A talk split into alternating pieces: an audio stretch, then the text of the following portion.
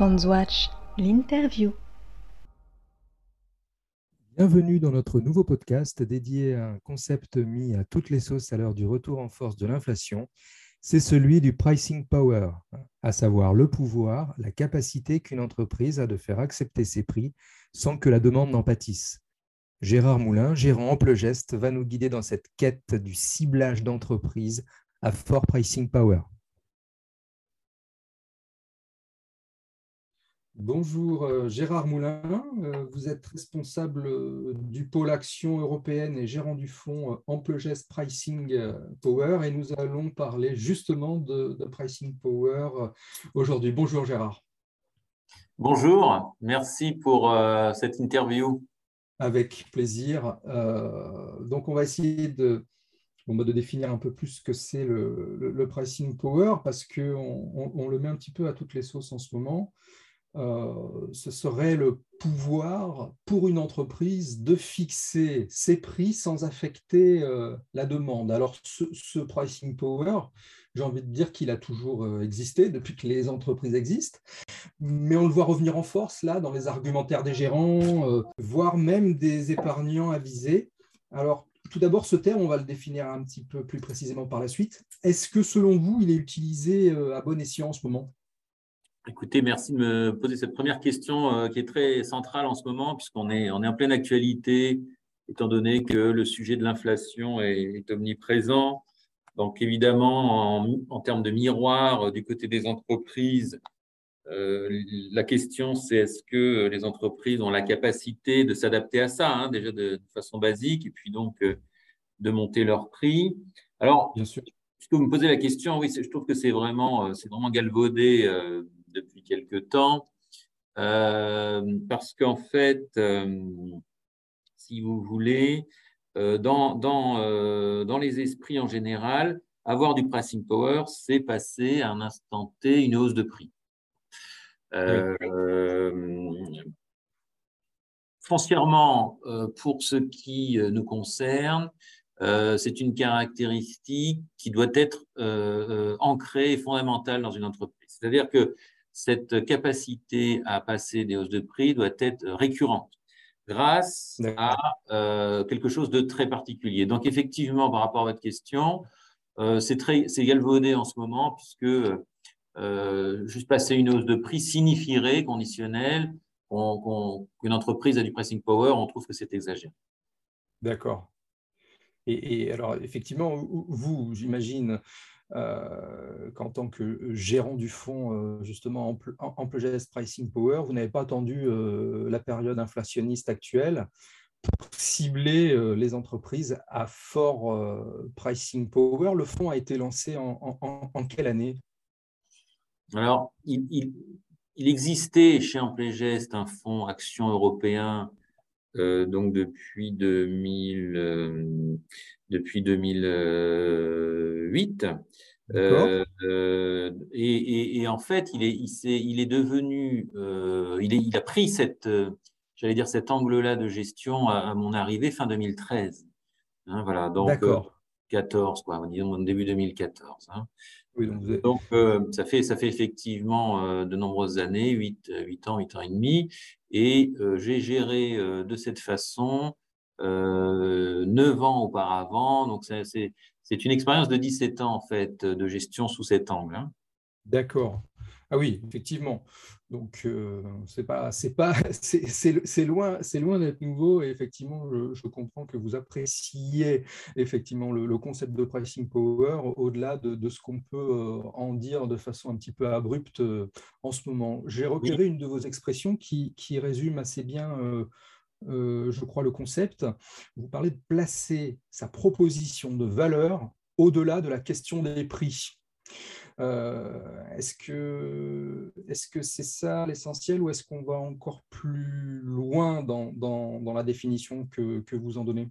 Oui, ce qui est, qui intéressant dans, dans, cette approche qui, euh, qui, qui comme vous l'avez rappelé, qui n'est pas nouvelle, c'est qu'en fait, c'est de la matière vivante et ça, ça, nous concerne tous, on a tous des exemples autour de nous. C'est-à-dire qu'en fait, là, on l'applique à un fonds d'action cotée, mais regardons euh, chacun d'entre nous autour de nous, euh, nous-mêmes, si nous montons une, société ou si nous avons une, connaissance qui monte une société unipersonnelle ou connaissant une PME de 10 personnes, c'est toujours pareil.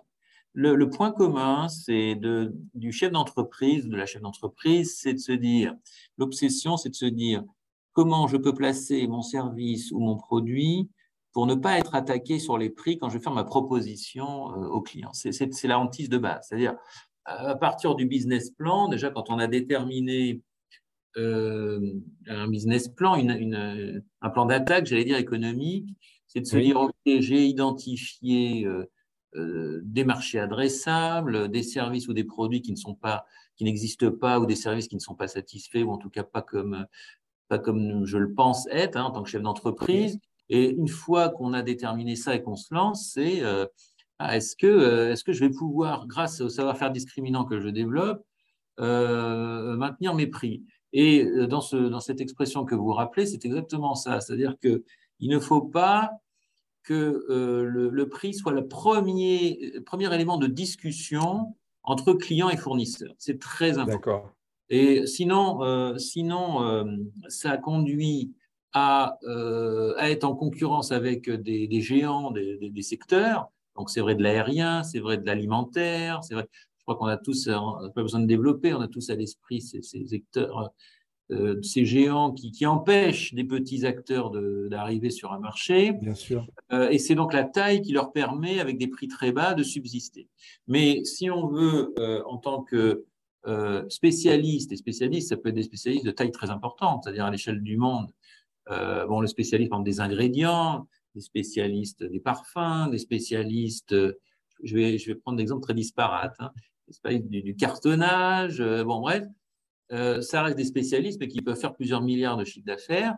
Et le point commun de ces, tous ces spécialistes, c'est ces barrières à l'entrée qui leur permettent d'avoir un pricing power important, récurrent, pricing power durable qu'on qualifie chez nous. Et effectivement, pour arriver à ce que vous dites, c'est-à-dire que la proposition de valeur est celle d'un savoir-faire et non pas euh, d'engager des discussions sur les prix euh, dès qu'on est en relation avec un client. D'accord, donc on part, on part d'un savoir-faire discriminant, comme, comme, euh, comme, vous le dites. Et, si on rentre maintenant dans une, dans une logique d'analyse par dossier, une entreprise comme euh, Schneider Electric, euh, pour vous, c'est un exemple emblématique? On, voit bien qu'elle maîtrise à la fois la, fabrication, donc le côté industriel, mais aussi l'automatisation et la donnée. Et est-ce que c'est dans cette chaîne de, création de valeur, est-ce que c'est ça qui, entre autres, lui permet d'avoir du, du pricing power? C'est ça, c'est qu'à partir d'un groupe industriel qui était présent historiquement sur des métiers parfois à faible valeur ajoutée, 50, 60 ans en arrière, euh, toute la vision des, managers qui sont succédés à la tête de Schneider a été, comme c'est souvent le cas à partir d'un conglomérat industriel, de recentrer le groupe euh, sur euh, des savoir-faire discriminants à taille critique. on a des savoir-faire discriminants on peut en avoir une taille critique à l'échelle mondiale pour euh, répondre aux appels d'offres. Si on n'a pas tout à fait la taille, ce n'est pas le plus grave. L'essentiel, c'est le savoir-faire discriminant. La taille, elle peut aussi euh, venir par croissance externe. Donc, il y a une double façon d'arriver à cette taille critique.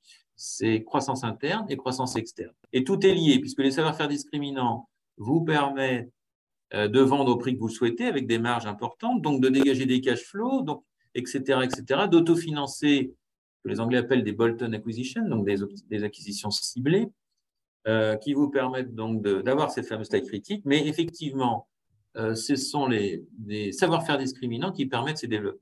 Après, puisque l'économie euh, évolue extrêmement vite, et en un demi-siècle, par exemple, Schneider a complètement muté, et vous l'avez rappelé à l'instant, il y a aussi des data, il y a aussi du logiciel chez Schneider, et d'ailleurs dans une proportion très importante, pour que et ce qu'on appelle une intégration verticale, donc une proposition complète auprès des, clients. Et je l'ai vu sur plusieurs de, dossiers de notre fonds, hein, cette digitalisation.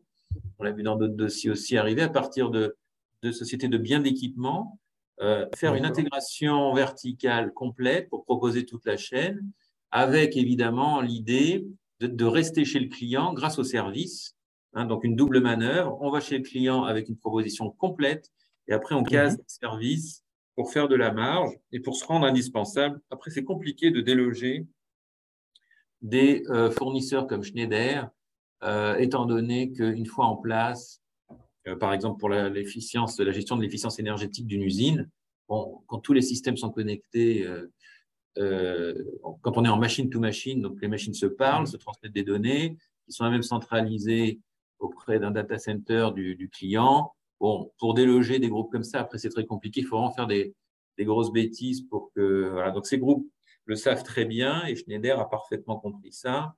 Et donc, euh, effectivement, c'est cette somme de savoir-faire et cette proposition globale de services et de machines qui permet à, Schneider d'avoir ce pricing power. D'ailleurs, ils ont, euh, ils ont une activité en hausse avec une composante, ce qui est très intéressant dans le chiffre d'affaires, hein, euh, périmètre échange constant, ce qu'on suit dans ce, dans ce fonds, c'est l'un des critères de base c'est que dedans, vous avez évidemment la volumétrie, mais vous avez aussi le mix et le prix. donc, vous avez dans cette activité, dans ce top line growth, excusez-moi encore une fois d'un anglicisme, mais dans cette croissance de l'activité, vous avez déjà une partie de la réponse, c'est-à-dire, ils l'ont dit, on a un taux de croissance interne de 9%, c'est leur dernière publication. Moi, j'aime bien 9% pour un groupe mondialisé comme ça, parce que au rythme où ça va sur le PIB mondial, c'est en train de faire trois fois la croissance mondiale. Ça, c'est très intéressant. Ça, on regarde beaucoup ça la croissance mondiale et ce que propose un groupe mondialisé comme Schneider fait trois fois la croissance mondiale. C'est un signe très important de euh, croissance autonome. Voilà, mais effectivement, euh, un savoir-faire discriminant à la base. Donc un exemple, un exemple vraiment de, pricing power.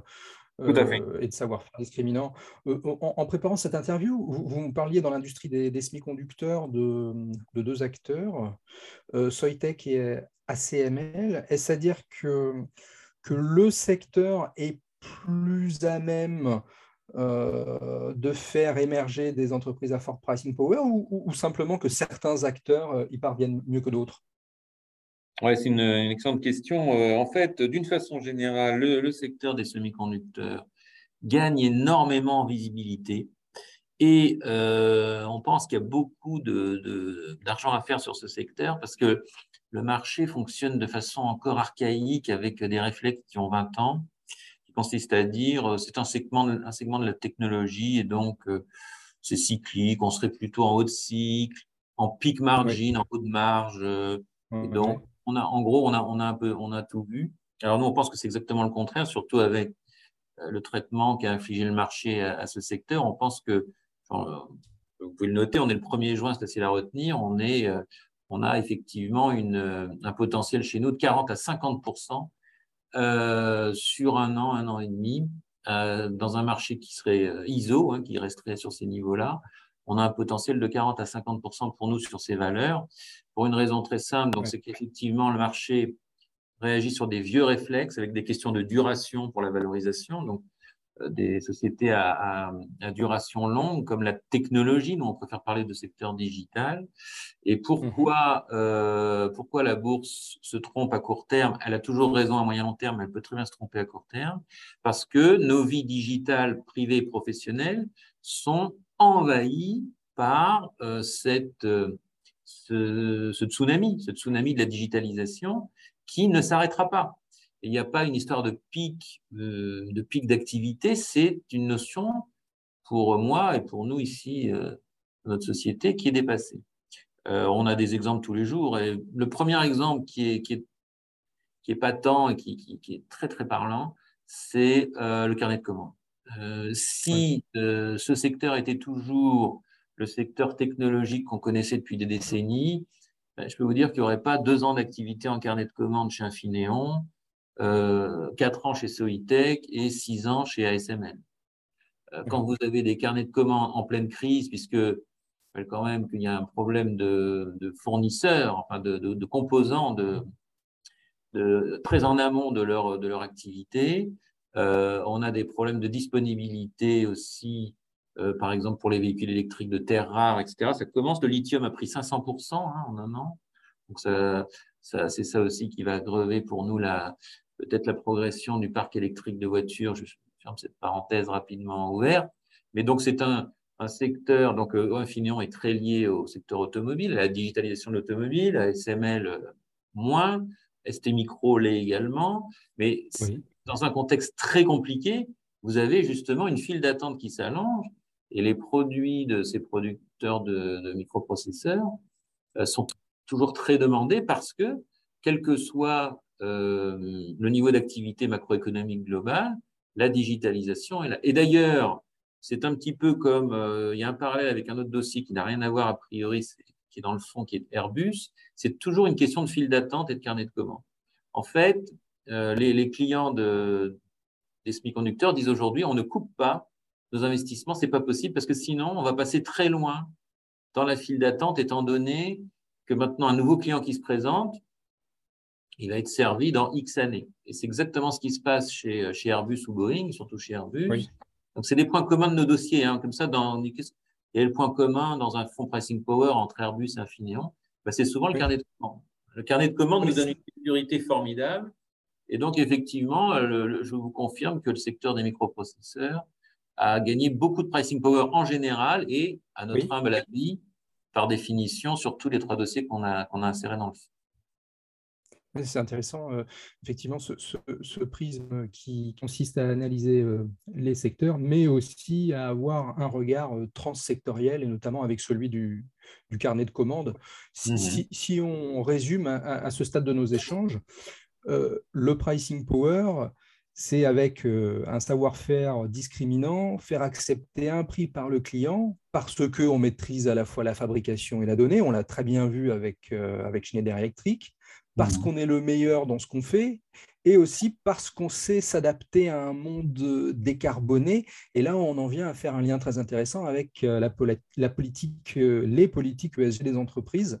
Mmh. Autrement dit, quel sens, selon vous, prend le pricing power dans un monde avec des, exigences de décarbonation des économies? Où se situera le pricing power? Exactement.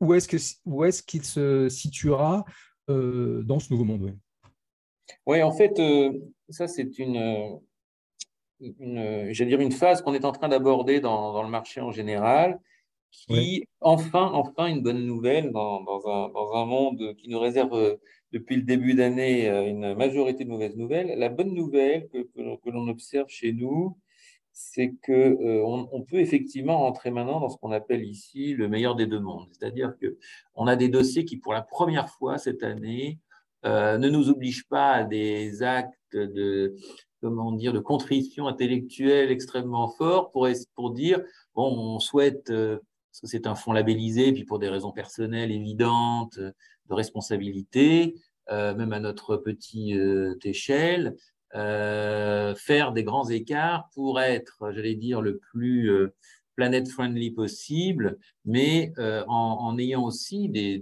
euh, je veux dire des, dossiers qui ont des caractéristiques de retour financier pour, euh, pour l'actionnaire. Donc maintenant, on peut tout combiner. si je prends l'exemple depuis le début de l'année d'un secteur qui est, qui sur lequel on ne regarde plus les valorisations et qui, qui s'allume, j'allais dire, vert ou rouge en fonction des événements, c'est le secteur des éoliennes en Europe. Il y a quand même des très grands acteurs parmi les trois leaders mondiaux eh bien, figurez-vous que euh, ces trois euh, acteurs mondiaux ont fait chacun un profit warning, le dernier ayant été Nordex, Siemens Gamesa en avait fait un avant, et Vestas, le leader mondial, qui est un groupe danois, en avait fait un. Et pourtant, ça se comporte très bien. Ça se comporte très bien parce que là, on est sur quelque chose qui n'est pas encore le meilleur des deux mondes, c'est-à-dire que ça se comporte bien boursièrement, mais tant mieux pour ceux qui sont actionnaires en ce moment. Enfin, le parcours euh, des dernières années est extrêmement compliqué. Et ça se comporte bien parce qu'on a cet événement dramatique euh, ukrainien qui fait qu'au-delà des valorisations, c'est pour ça qu'on n'est pas dans le meilleur des deux mondes, c'est des groupes qui investissent beaucoup mais qui n'ont pas de pricing power. C'est un problème, c'est pour ça qu'on n'en a pas. Euh, c'est-à-dire que c'est les, beauty contests, les, concours, euh, les concours, les appels d'offres se font justement exactement aux antipodes de ce qu'on cherche, c'est-à-dire le premier élément, c'est le prix. Donc, c'est des, appels d'offres à l'envers. Donc, c'est le, mieux disant. C'est celui qui sera le moins cher qui va, euh, qui va remporter la mise. Donc, c'est évidemment pas du tout ce qu'on cherche. Et alors, allons au bout de, l'explication. Ça veut dire que les barrières à l'entrée sur l'éolien ne sont pas si fortes que ça. Voilà. Donc, ça, ce n'est pas encore le meilleur des deux mondes. C'est un secteur qui, euh, voilà, qui bouge en fonction des événements macroéconomiques et géopolitiques. Par contre, pour euh, revenir sur ce que je disais, On a des dossiers comme justement Schneider, euh, Oui. dans le fond, hein, qui sont euh, des dossiers euh, ou qui ont aussi dans la, dans logistique, qui arrivent à allier euh, si vous voulez, performance financière et moindre, moindre empreinte carbone, moindre, moindre empreinte, meilleure gouvernance, etc. Donc, tout simplement parce que il y a des secteurs maintenant évidents qui sont euh, choisis par les consommateurs, donc c'est ce qu'il y a de plus puissant, évidemment, hein, c'est euh, réseaux sociaux, euh, consommation en direct dans les magasins, etc. Le courant est tellement puissant qu'on ne peut pas aller autrement que dans ces domaines-là. Si je prends en deux secondes Smurfit Kappa, qui est le leader mondial des emballages carton, c'est fait.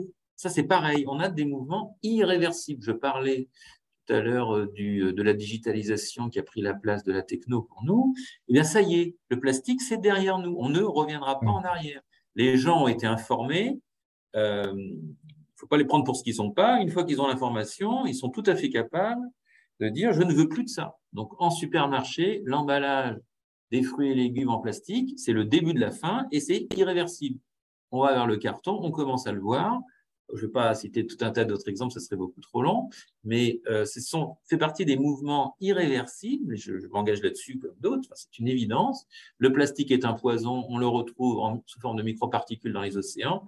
Tout le monde a compris ça, on n'a pas envie de manger du poisson avec, et c'est malheureusement pourtant déjà peut-être un peu limite, mais bon, bref, euh, on espère tous qu'on peut encore corriger le tir. Mais ce plastique, à un moment ou à un autre, on le retrouve euh, dans les océans. Et il met cinq siècles à, se, euh, à être intégrés, à être désagrégés. Donc, en fait, euh, euh, là, on a une performance économique formidable. C'est un groupe qui a passé 31% de hausse des prix sur les 14 derniers mois parce qu'eux-mêmes sont confrontés à des coûts logistiques et coûts de l'énergie en très forte hausse.